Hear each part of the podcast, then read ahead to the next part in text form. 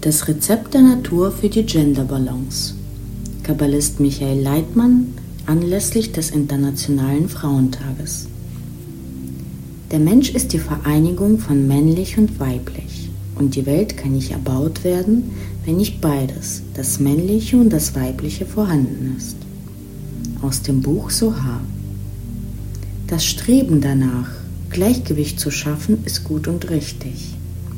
Es entspringt einem echten Wunsch in der Interaktion zwischen Männern und Frauen, Ganzheit, Vollendung und Perfektion zu finden.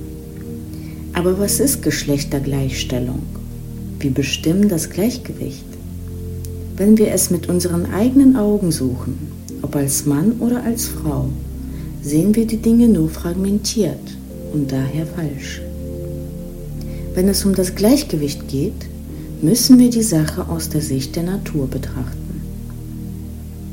In der Natur wirken zwei entgegengesetzte Kräfte, die sich verschieden ausdrücken. Plus und Minus, Protonen und Elektronen, Wärme und Kälte, Ebbe und Flut, Einatmen und Ausatmen oder in unserem Fall männlich und weiblich. Wenn wir versuchen, die Unterschiede zwischen den zwei entgegengesetzten Kräften der Natur zu beseitigen oder herunterzuspielen, mischen wir uns in die Geschäfte der Natur ein. Der Versuch, ein Plus in ein Minus zu verwandeln, führt letztendlich zu Problemen, selbst wenn wir es nicht auf den ersten Blick erkennen. Entsprechend der Weisheit der Kabbalah können sich Männer und Frauen nur dann gegenseitig ergänzen, wenn der Zweck ihrer Beziehung darin besteht, die höhere Kraft der Natur zu entdecken, die sie verbindet.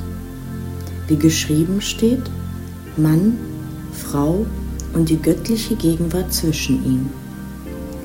Die Kraft der Verbindung der Natur ist einzigartig.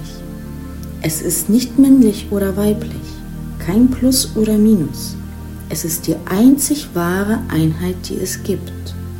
Männer und Frauen brauchen einander um sich über ihr menschliches Ego zu erheben und diese Kraft gemeinsam zu entdecken.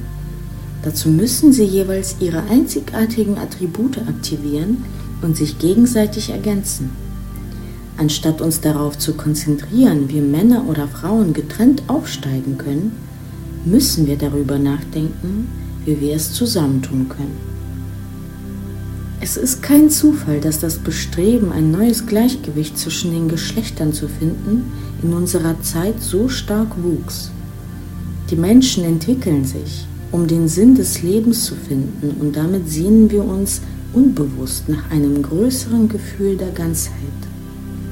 Harmonie kann aber nur entstehen, wenn sich entgegengesetzte Kräfte ergänzen. Der Unterschied zwischen Mann und Frau ist kein geschlechtsspezifischer. Es ist eine unendliche Lücke, die sich aus der Natur der Schöpfung ergibt. Wir müssen nicht gleich sein.